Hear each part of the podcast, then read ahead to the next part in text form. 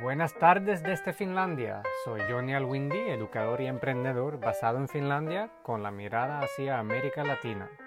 En este podcast intentaremos exprimir las enseñanzas de Finlandia y lo que ha llevado a Finlandia a ser un referente mundial en cuanto a la educación.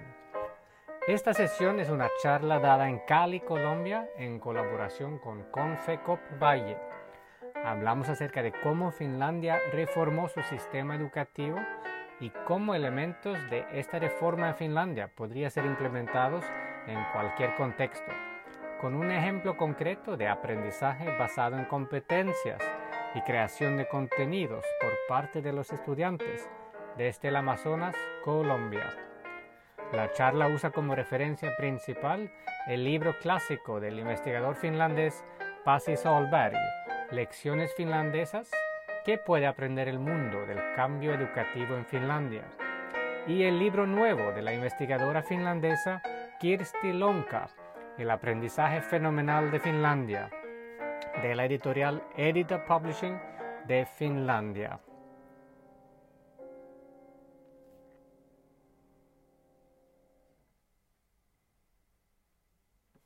Listo, voy a empezar con eh, una reflexión acerca de la historia de Finlandia Hoy en día se habla mucho acerca de la educación eh, de Finlandia en todo el mundo y recibimos eh, muchos eh, visitantes de todo el mundo a Finlandia, desde ministerios hasta rectores, educadores, empresarios que quieren conocer el modelo finlandés. Entonces voy a dar una pequeña reflexión acerca de, de la historia finlandesa enfocándome en la educación y el éxito en cuanto a la reforma en la educación. Estamos hablando de innovación y de transformación y quiero utilizar este ejemplo como inspiración eh, hacia lo que podemos lograr también aquí en Colombia. Bueno, para empezar, eh, Finlandia hoy en día es un referente mundial en cuanto a la educación, pero no siempre fue así. Eh, hace apenas 50, 60 años después de la Segunda Guerra Mundial, Finlandia todavía se encontraba en una crisis, con mucha pobreza, eh, muchos problemas en cuanto a la economía del país, en cuanto a la sociedad, y no se sabía cómo llevar el país hacia adelante. El país se independizó apenas hace 102 años y estuvo siempre entre los superpoderes de Suecia y Rusia buscando su identidad. Y en los 70, por fin, después de unas décadas de crisis, eh, los políticos del tiempo que estaban guerreándola para, para mirar qué política iban a llevar hacia adelante. Estábamos entre los comunistas y los sociodemócratas, entre otros partidos, y no había ninguna política en común. Pero por esa crisis lograron entender una cosa muy importante, y eso era que si queríamos llevar el país hacia adelante, teníamos que trabajar en colaboración, Necesitábamos todas las fortalezas de todos, del pueblo, de todos los finlandeses, y para lograr eso teníamos que educar a todos. Invitaron a los eh, investigadores, los pedagogos, eh, a, ser parte de, de formar unas políticas nuevas para la educación. Querían priorizar la educación ante todo, pensando que eso iba a llevar el país hacia adelante en todas las demás industrias. Pero todavía en los años 90 Finlandia tenía una educación bastante mediocre, nadie conocía Finlandia por la educación, había unas iniciativas muy interesantes en cuanto a la tecnología en la educación. La llegada de Nokia llegó más o menos al mismo tiempo que las reformas positivas en la educación finlandesa. Pero todavía en los 90 no se logró implementar la tecnología de una manera muy pedagógica. Todavía hoy vemos el mismo problema en todo el mundo, innovamos de una manera tecnológica, hay una explosión en cuanto a soluciones tecnológicas, pero nos hace falta un poco de pedagogía en cuanto a cómo utilizar esa tecnología de una manera productiva.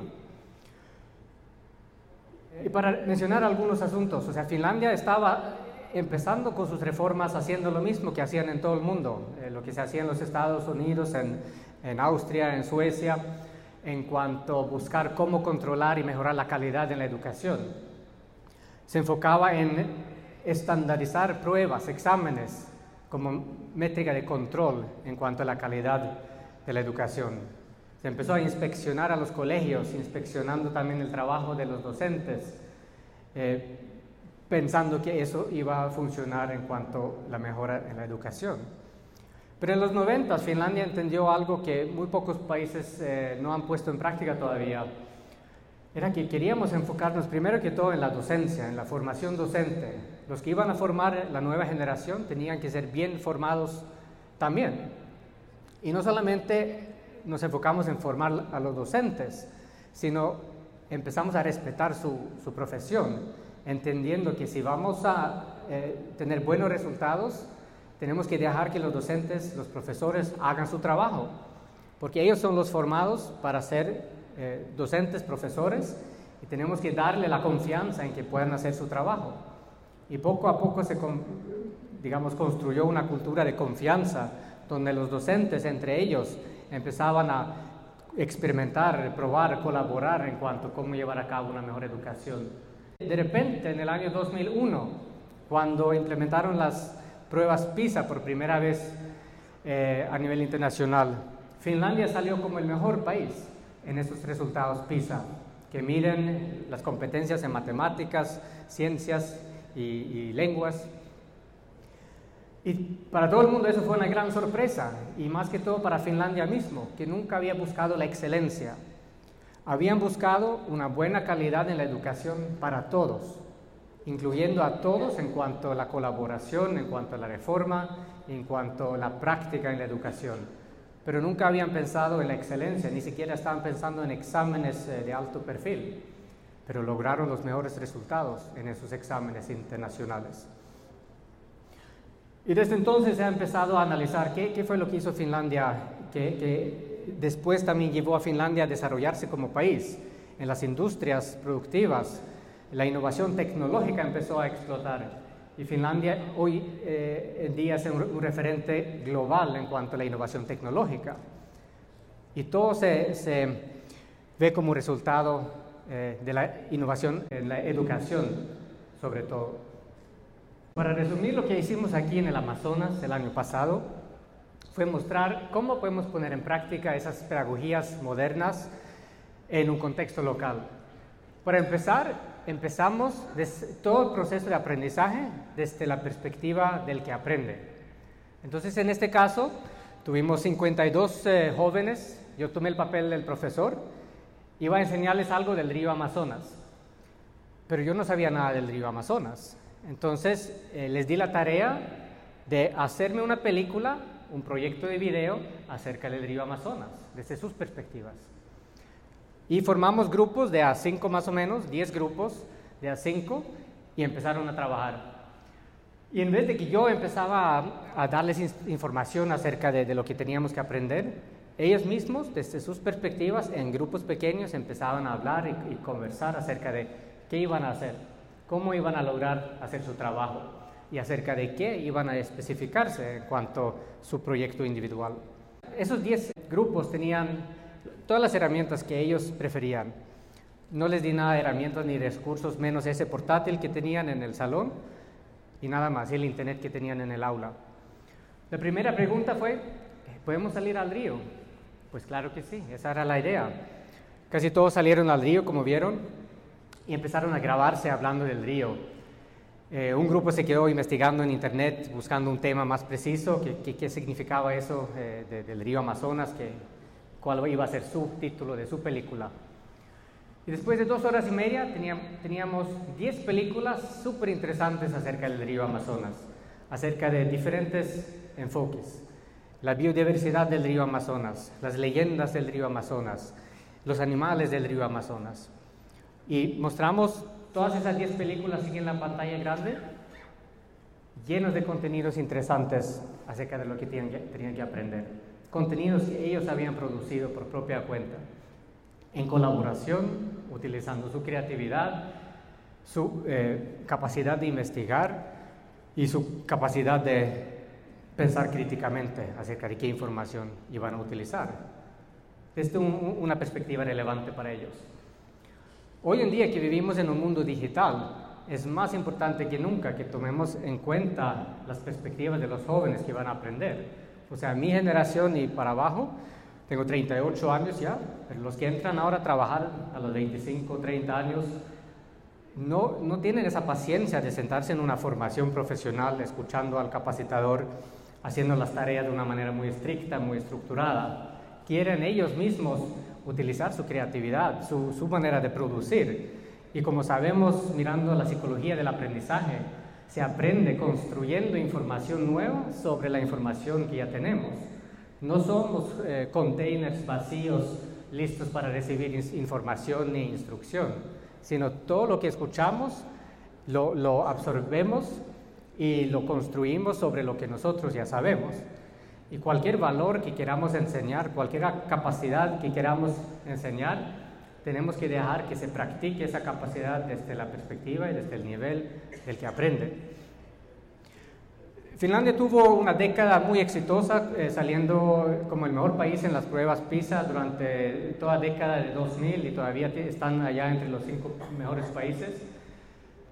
Pero en el 2014 Finlandia decidió reformar todo su currículo nacional de educación otra vez y, empezó a tomar práctica, efecto, ese nuevo currículo en el, 2016.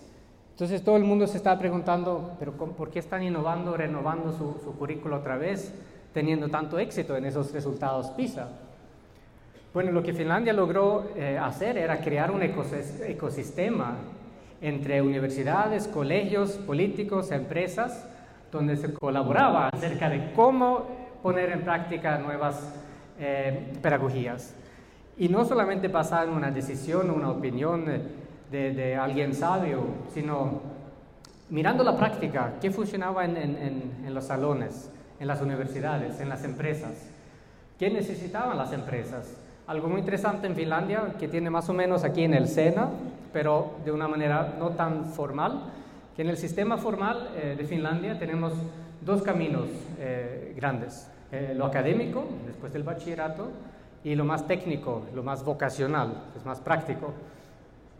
casi la mitad de la población escoge lo práctico, lo vocacional.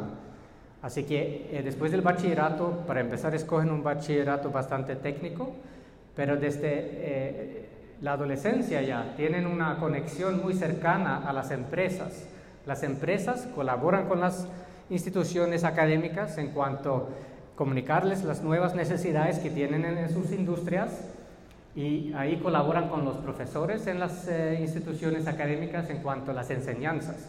Pero las enseñanzas no son teóricas eh, en, los aulas solamente, sino se busca empezar el proceso de aprendizaje en las fábricas, en las empresas, teniendo, digamos, unas sesiones teóricas, pero con las prácticas que tienen en las empresas, pueden hasta desarrollar toda su carrera académica de dos años trabajando, ganando dinero, mientras tienen una conexión con los profesores para obtener la calificación académica. Porque lo que vemos en Colombia y en muchos países aquí en América Latina es que muchos trabajadores tienen eh, mucha experiencia que han adquirido trabajando. Empiezan eh, el piso y después eh, aprenden a trabajar en una máquina y se vuelven un supervisor eh, en, ese, en, esa industria después de 20 años trabajando, pero no tiene ningún papel que, le, que muestre sus calificaciones.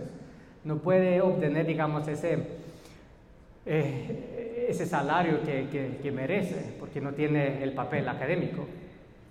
Y por el otro lado, hay, los que estudian y estudian eh, muchísimos años y tienen muchos papeles académicos, pero no tienen la práctica entran al mundo laboral y no son productivos, tienen que capacitarse otra vez en las, en las empresas. Entonces lo que queremos hacer es eh, mostrar un ejemplo de Finlandia donde tenemos un currículo nuevo que se basa en el desarrollo de competencias. Siempre antes con las asignaturas tradicionales se ha enfocado el proceso de aprendizaje en la perspectiva del niño, el progreso del que aprende individual que significa tomar en cuenta cada necesidad individual, cada camino de, desarrollo eh, personal, en vez de intentando entregar la misma información al mismo tiempo a todos. Y eso se, ve ahora más eh, concretamente reflejado en el Currículo Nacional eh, de Educación, que cubre todo el campo entre lo académico y, y lo vocacional, donde se basa el currículo en competencias. En Finlandia tenemos siete competencias generales que son competencias como el manejo de la vida cotidiana. O sea, imagínense esa competencia. Eso es una competencia que tenemos que integrar en la enseñanza escolar. Tenemos las asignaturas tradicionales, pero nos enfocamos en desarrollar competencias. Tenemos las competencias digitales, o sea, multianalfabéticos. Tenemos que aprender a comunicar y leer y escribir, no solamente de la manera tradicional, pero utilizando medios tecnológicos. Y también competencias interculturales y competencias bastante generales.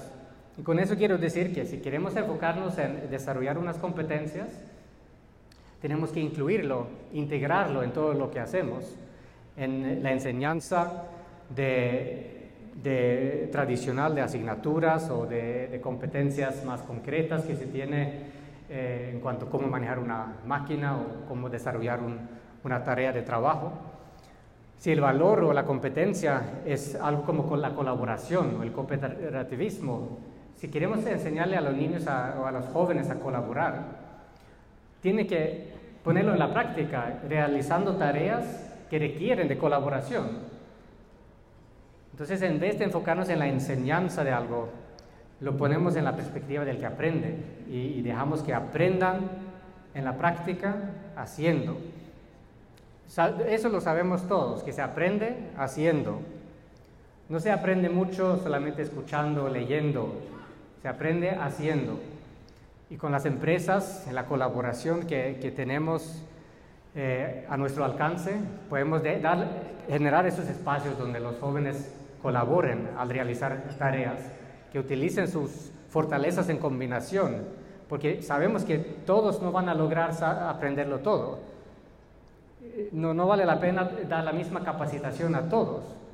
Tenemos que buscar los intereses individuales, reforzar los, eh, los eh, digamos, las, debilidades eh, para llegar a un, nivel básico en, en cuanto a las competencias necesarias, pero tenemos que priorizar aún más las fortalezas de cada quien y intentar combinar esas fortalezas que tiene cada quien con otras fortalezas en colaboración.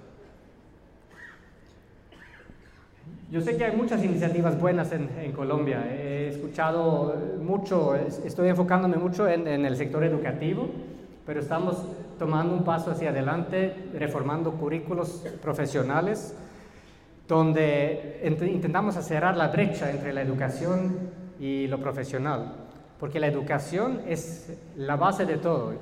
Empecé mi carrera como economista buscando elementos fundamentales para estudiar cómo desarrollar un país, económicamente hablando. Y se sabe ya que la educación es la base de todo. Con la buena educación, que si la logramos desarrollar hacia el sector profesional, podemos reformar y transformar cualquier industria. Y aquí estamos para innovar y transformar las industrias donde trabajamos. Y para lograr con eso tenemos que incluir a los jóvenes para co-crear soluciones, para dejar que desarrollen esas actividades que necesitamos en colaboración, en co-creación y desde la perspectiva de los jóvenes. Y además con las herramientas de los jóvenes. Y ahí llegamos a lo tecnológico. No estamos buscando innovar en la tecnología, porque la innovación tecnológica ya pasa tan rápido que ni alcanzamos a entenderla. Pero sí tenemos que innovar en cuanto a la pedagogía y en cuanto al uso de la, de la tecnología. Y ahí sí nos enfocamos en la pedagogía detrás de la tecnología, en la pedagogía digital. Y tenemos que mirar cómo utilizamos la tecnología de una manera productiva y cuáles son las herramientas de cada quien. O sea, no, no podemos enfocarnos, eh, digamos, la innovación o la transformación en, en, un sector basado en la tecnología. Tenemos que enfocarnos en, en el ser, en cada quien y, y, cómo necesita cada quien eh, expresarse, desarrollarse y con qué herramienta. Muchas veces eh, hablamos del papel y lápiz de hoy, siendo el video digital o los medios sociales. Los jóvenes se expresan mucho mejor con una cámara digital que con un papel y lápiz. Entonces tenemos que dejar que, utilicen esas herramientas que muchas veces son digitales. Pero eso no significa que nosotros, eh, como, como, una generación mayor, tenemos que aprenderlo todo en cuanto a la tecnología. No, tenemos que tomar un paso atrás y mirar más bien eh, cómo funciona esa tecnología, para qué eh, sirve esa tecnología y qué es lo que hacen los muchachos con esa tecnología y dejar que nos enseñen qué se puede hacer con su tecnología. Si sacas tu, celular del bolsillo, ¿cómo lo puedes utilizar aquí en, esta, eh, en este aprendizaje si, si, hablamos de una transformación en, la, en una fábrica? Pues los muchachos, en vez de leer el manual acerca de cómo funciona una máquina, pueden estar grabando cómo funciona cada parte de la maquinaria e ir estudiando a través de los videos. Porque eso es, o sea, nosotros también aprendemos a través de los videos Casi cualquier información que queramos entender lo podemos buscar en Google y ver en un video de YouTube. Y los niños, los jóvenes de hoy, desde hace 20 años, que crecen en un mundo con Internet, no conocen un mundo sin el Internet. Y solo el hecho de no conocer un mundo sin el Internet, o sea, hay que reflexionar y, pensar, ¿qué, ¿qué, significa eso?